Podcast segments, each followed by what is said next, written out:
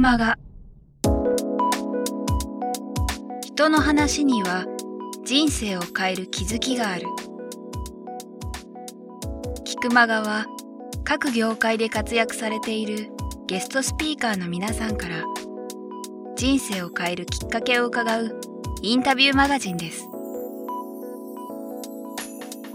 人生のターニングポイントとなった出来事、物、人から日々大切にしている習慣や考え方などについて毎月あなたの明日に響くインタビューをお届けします。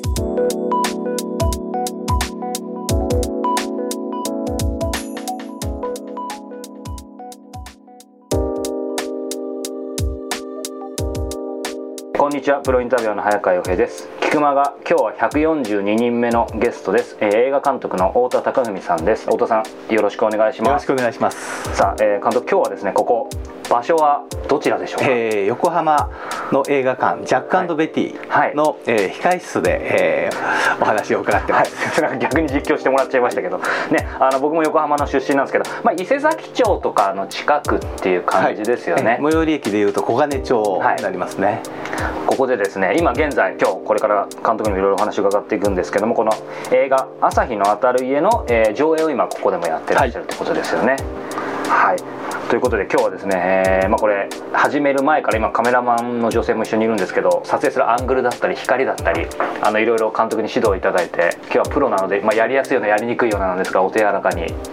りにくいと思いますね。はい、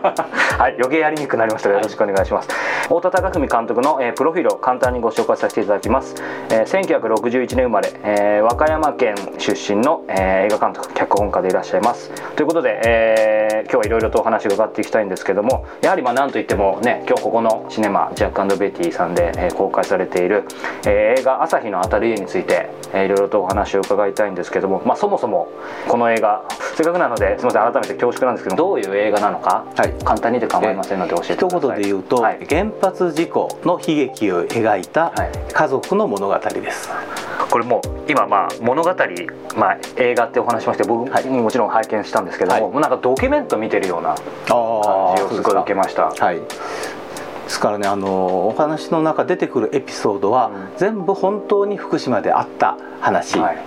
えー、取材したり、えー、調べたりしたものを、うん、えー、まあ、いろんな家族がいろんな方があのいろんな辛い体験なさってるんですけど、はい、それを、えー、今回のこう平田家平田さん一家4人、に全部集約して描いた物語です、ですから出てくるお話は全て本当にあった話で、えー、泣かすために作った話とか、誇張した話ではない、で誇張っていうことで言うともう僕が、まあ、本来は僕劇映画の、えー、監督なのでそういう笑ったり泣いたりする映画を作るんですけれども、そのまあクリエイターとしてどんな努力して考えるよりも、はるかに悲しい話が現実に福島でやっぱ起こってるわけなんです、ですからそれをもうさらに誇張する必要なく十分もう泣ける涙が本当に止まらないあのエピソードがあるのでそれをそのまま持ってきまして、それを時系列を福島と同じように同じ時間に、えー、3月11日に地震が起こりでその後原発が、えー、爆発し、えー、避難勧告が出て官房長官があってその時系列を全く福島と同じにしています、うん、ただ舞台は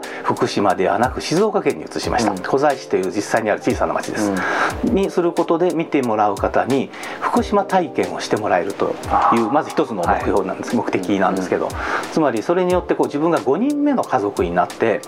え最初はテレビで言ってるから大丈夫なんじゃないか？20キロ圏内避難だよとかって、うちは60キロだからねとか言っている、それがだんだんとんでもないことになってきて避難しそれがあの仮設住宅に入らなければならない。1年後に一時帰宅、えでも2時間しかいられない。というふうなことをそれをこう実際にあったことを一つの家族にして、え別の町で描いている、でそれを見てもらうことで本当に福島の方々の、えー、悲しみや大変さというものを分かってもらえると同時に、えー、自分があの時、えーね、出てくる官房長官や、えー、学者の人たちのセリフっていうのは全部本当に彼らが言っていたセリフをそのまま使ってます、うん、それによってああの時この人たちこんなこと言ってたな、うん、あの時はあそうかあの直ちに健康被害はない。だから大丈夫だと思ったけど今考えたら無責任なこと言ってるなっていうことを冷静に見てもらえる。もうね2年という時間が経っているので、という見方もできるという、まあ、いずれにしてもそういう福島で何があったのか。で決してそういうスクープ的なこんな事実があったったってことを暴き出す映画ではありません、実際にほとんどまあ少し勉強したり調べたりした方みんな知ってるエピソードです、でもそれを生身の役者さんが演じることで、あの新聞やテレビって情報なんですよね、で情報で読んでああ大変だったねそうだね他人事なんですよ、はい、でもそれをあの役者さんが演じ物語にすることで、ものすごくやっぱりこう辛さや悲しみさ悲しみが伝わってくるっていう、でそれを見つめることで、えー、いろんな考える自分たちは何をすべきかどう考えるべきかを考えるきっかけとしてもらう映画です、うん、あちょっといっぱい言い過ぎました、ね、いやいやいやいやいやもう聞きたいこといっぱいあります、はい、あのねだから物語映画ってねやっぱり当然映画監督の太田監督が作られてるんであれですけど、はい、やっぱり、まあ、ドキュメントっていうとまた違うかもしれないですけどやっぱりその追体験するというか、そのフラッシュバックするようなすごいやっぱり感覚を受けたんですけどそうするとあの、まあ、世界というかほぼ現実界だと思うんですけど、はい、一応設定としては2011年は経験してるんですか？それは全くあそうです。ねしてますよね。セリフの中で福島と同じじゃねえかとかっていうセリフがあるのは、はい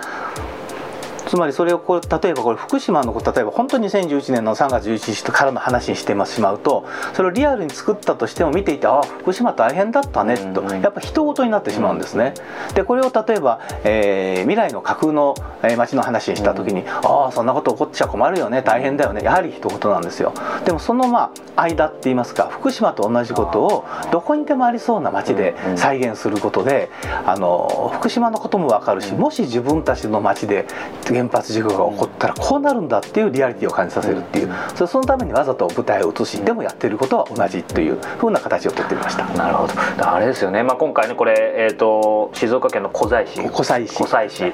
市が、はい、えー、まあ、舞台になってますけど、はい考えてみれば僕ら住んでるほとんどの県に原発あるわけですよね、はいえ。ー、だから確かに監督がまさにその狙いというか、はい、そこをやっぱりぴったり考えてやっぱり僕も見ていて静岡に住んでませんけど、はい、やっぱり他人事には思えないですよね。え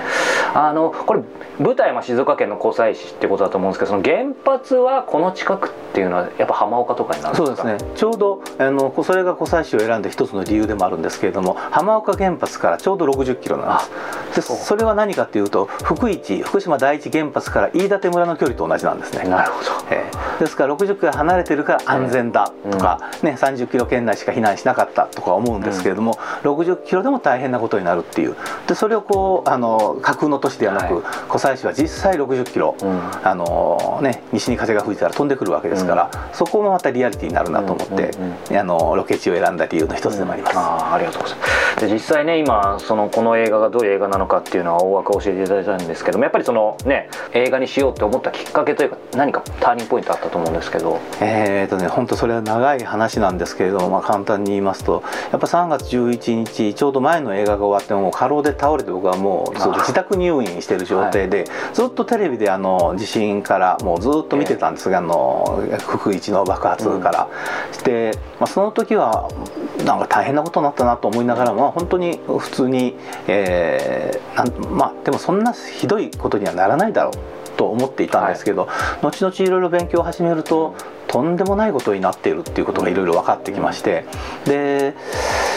これは何か自分もしなきゃいけないなっていう、はい、であの実はそんなこと思う偉そうな人間じゃないんですけど、えー、でも当時ね後で聞いてみますといろんな方が同じふうに思ってるんですよね、うん、例えばやはり阪神大震災の時にみんな行ってボランティアをするとかい。うことで何か自分にもできないかっていうことをものすごく強く感じたんですね。でそこで何できるかと思った時にでも何にもできないんですよね実は。で映画監督って言っても僕なんか無名ですし、えー、で監督っていうのは大体貧しいですしでね権力があるわけでもなし、うん、知名度も何もないっていう何もできないなっていう時に官邸前ではすでにデモが始まっている、うん、あの俳優の山本太郎さんは本当俳優生命をもう本当かけて、えー、デモの戦闘や集会なんかでこうあの大切なことを訴えている、はい、小出弘之先生は自分の知識を発信している。本当何にもできないんですけど、うん、ふと考えた。あ俺映画作れるな。あ意外と気づかなかった。逆にね 映画しかできないんですけど、はい、気が付かないんですよ。僕が一人でも行っても、はい、あのもっとね本当他にできることないかと思って、ただあの意外に継がない理由の一つとしてやっぱり映画界では原発映画がタブーなんですよね、はい、だから当然そうこう先輩なんかに相談した時に、うん、いやお前そんなことしたら原発の映画なんか作ったら二度と商業映画撮れないぞと、うん、すごくいつもあの優しい思ってくれる先輩なんですよ意地悪とかあのそ嫌がらせじゃないんですよ、うん、でもその通りなんですよね、ですから実際原発を扱った映画ってほとんどないですよね、この311前からして、えー、であのもうそれはあのその前言われる前からもちろんあの知っていて、うん、えー、そういうテレビドラマ映画はやっぱり、うん、あのみんな嫌がるっていうのは知っていたんですけどこれやっぱりやらなきゃいけないなっていう、で僕の場合本当にそういう社会的な映画を作ってきたわけではなく青春映画ばかりです。可愛い女の子出るもう青春映画やってたんですけど全部やっぱりね子供たちに伝える大切なことっていうのがテーマだったんですよ。っていうのは僕がこう映画大好きだった頃って映画にすごく励まされて高校時代中学時代。で頑張ってこれたんで自分が監督になった時に今度今の子供たちを励ます映画を作ろう。そんな子供たちを励ます映画が作ってる人間が子供たちが本当に今危機に陥ってチェルノブイリではねあのあのあと5年後にどんどん子供たちが病気になって、ね、多くの子供が死んだと言われているのにあの日本もねそうなる可能性あるのにそれを無視あのやらずして今この原発のことを僕がスルーして別のものを作って、うん、テーマは何ですかって今日のようなインタビューしていただいた時にいや子どもたちに大切なことを伝えるって言えないじゃないですか。うん、でもうだから作家としてそんなのもうダメだよなっていう、うん、でもうこれで終わりになってもそれでいいもの作ればいいじゃないかっていう、っていうかもう映画しか作れなかったんでで作っちゃったんです。まあ、そそういう意味ではその一番ご自身の心に、まあ、正直にってことだとは思うんですけどただ現実的にはさっき監督おっしゃったようにそういう原発の映画を作ったりするとその先輩が言ってたように今後その商業映画だったり、えー、そういうものを作れなくなる可能性があるっていうのはもちろんだからもう覚悟して。うんあのそうですね。というのもう一つ僕の場合気楽だったのは、うん、あの毎回遺作って言ってるんですよ。えー、っていうのは本当に原発の映画作るのももちろん大変ですけど、うん、普通の映画一本作るだけでもものすごく大変なんですよ。だってね家で入院してたっておっしゃってました、ね、もう過労で倒れて、うん、もう医者に本当に休まなきゃあの死ぬよ過労をなめちゃダメだよって何回も言われて、本当あのでも友人でもね本当過労死した映画の業界の人間って何人もいますし本当にみんな好きでやってるんで休まないっていうのもあるんですけど、でまたやっぱ今映画って非常に作りにくい時代で1本最低今企業で作ると2億円かかるんですよね、はい、でこの映画作りたいって作れないんですよ、うん、であのインディーズでもやっぱり最低3000万。っていうので原発映画じゃなくても映画作るの大変、うんうん、なんで今までもあの本当にね企画与えられた企画で深夜ドラマや V シネマやってたんですけど、うん、どうせね嫌な作品でも大変なんだったら、やりたいものやって大変な方がいいだろうと思って、それでまあ あの今まで5年かけて1本ずつ作って、これがまた3本目なんですけど、そうすると今回ねあの撮れなくなってももう3本撮ったんだからねいいじゃないかっていうねぐらいな感じでこれも遺作って言って、すればねあのできると思うんですよね。そうかじゃそういう気持ちがやっぱりあった中ででもまさに今のそのねお金っていうところはやっぱり切っても切れないと思うんですけど、はい、一般的にその2億かかる中で、はい、この映画はその、まあ、差し支えなければいくらぐらいでやったのかってことと、はい、肝心のその普通でいけば資金集めとかってあると思うんですけども、その辺はどういう感じだったんですか、えーと、通常の映画は、えーまあ、僕がやってきたのはそのインディーズあつまりあの、まあ、独立プロの作品なんで商業映画なんですけれども大企業や大映画会社はタッチしてない映画の場合なんで、ね、大体3000万ぐらいだったんですけれどもその場合でもやはり企業からお金を出してもらう。ビデオメーカーなり映画会社なりあるいはそういう映像産業に投資してる会社っていうのがありますから、はい、そういうとこから、まあ、今言う制作委員会みたいな、うん、少しずつ200万ずつ出してもらうみたいな形でこれまでやってきました。でも今回は企業回ってもどこも本当一切ゼロですね。どこの企業も原発事故を描いた映画って言ったら、うん、あそれは出せませんっていう形それははっきり言われるんですか？いろいろありますね。あの例えば映画会社の知り合いにあの聞くと「あダメだよ。うちもう企画会議で原発って出すだけでもダメだから」って、うん、でもそこの会議では原発だからダメだとは絶対言わないんですよね、うん、でまあはっきり言ってくれるところもあればまあ大体違う理由で断られるみたいな。だからなんで本当にそれが本当に原発でダメだと思うかってなかなかわからないんですけど、うん、でも業界にいるとあもうダメだっていうのはタブーなんだっていうのはみんな知ってるんで、でも一応まあ念のために聞いてもあったらやっぱりダメだった。でそうした時にどうしようかなと思った時にもともと原発事故興味を持ったきっかけとなったのがこのロケ地湖西市の三上市長って方がいらっしゃって、あのシンポジウムでお互いパネラーで出た時にお話をしてでもう政治家なんですけど反原発を公言してる方で、であの三上市に相談して「なんかいい方法ないですか?」って言ったら「じゃあ監督さ寄付集めようよ」って。これからねやっぱ寄付っていうのは文化なんだよって、であのそれで集めればねあの集まるよってどのぐらいでやれるの？っていうんでいろいろ考えていつも3,000万ですけど、あの3,000万集めるとやっぱものすごい寄付でも大変なんで、それともう一つに早く作らなきゃいけないと思ったんですよね。どんどん時間が経つと風化してやっぱり皆さんね忘れていくじゃないですか。でなんか福島終わったと思ってる人がいたりして、終わってないまだまだ事故は収束していないのにだから早く作らなきゃいけない。だったらあのあまり3,000万でも1,000万でやれないか計算してしたところだから1,000万で市長やりたいんですかって言われて。っていう話をしたらただこう地元でそういうあの原発に関心ある方とか、あるいはこう町おこしをやってる方とかいろんな方紹介していただいて話をしたら「よしじゃあみんなでちょっと寄付集めるか」って言ってくれてそれでその湖西市を中心に、最初は湖西市なかなか大変だったんですよ。もうみんな仕事を引退された、ね、おじいさんとか休みの日に来てくれるおじさんとか、でそれがだんだん輪が広がってで隣の浜松市からも豊橋市からもさらには東京からも和歌山からも寄付が集まり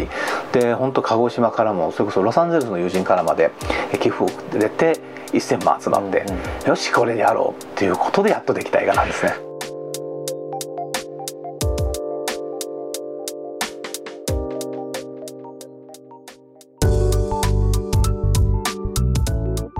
今日の菊間川いかがでしたか？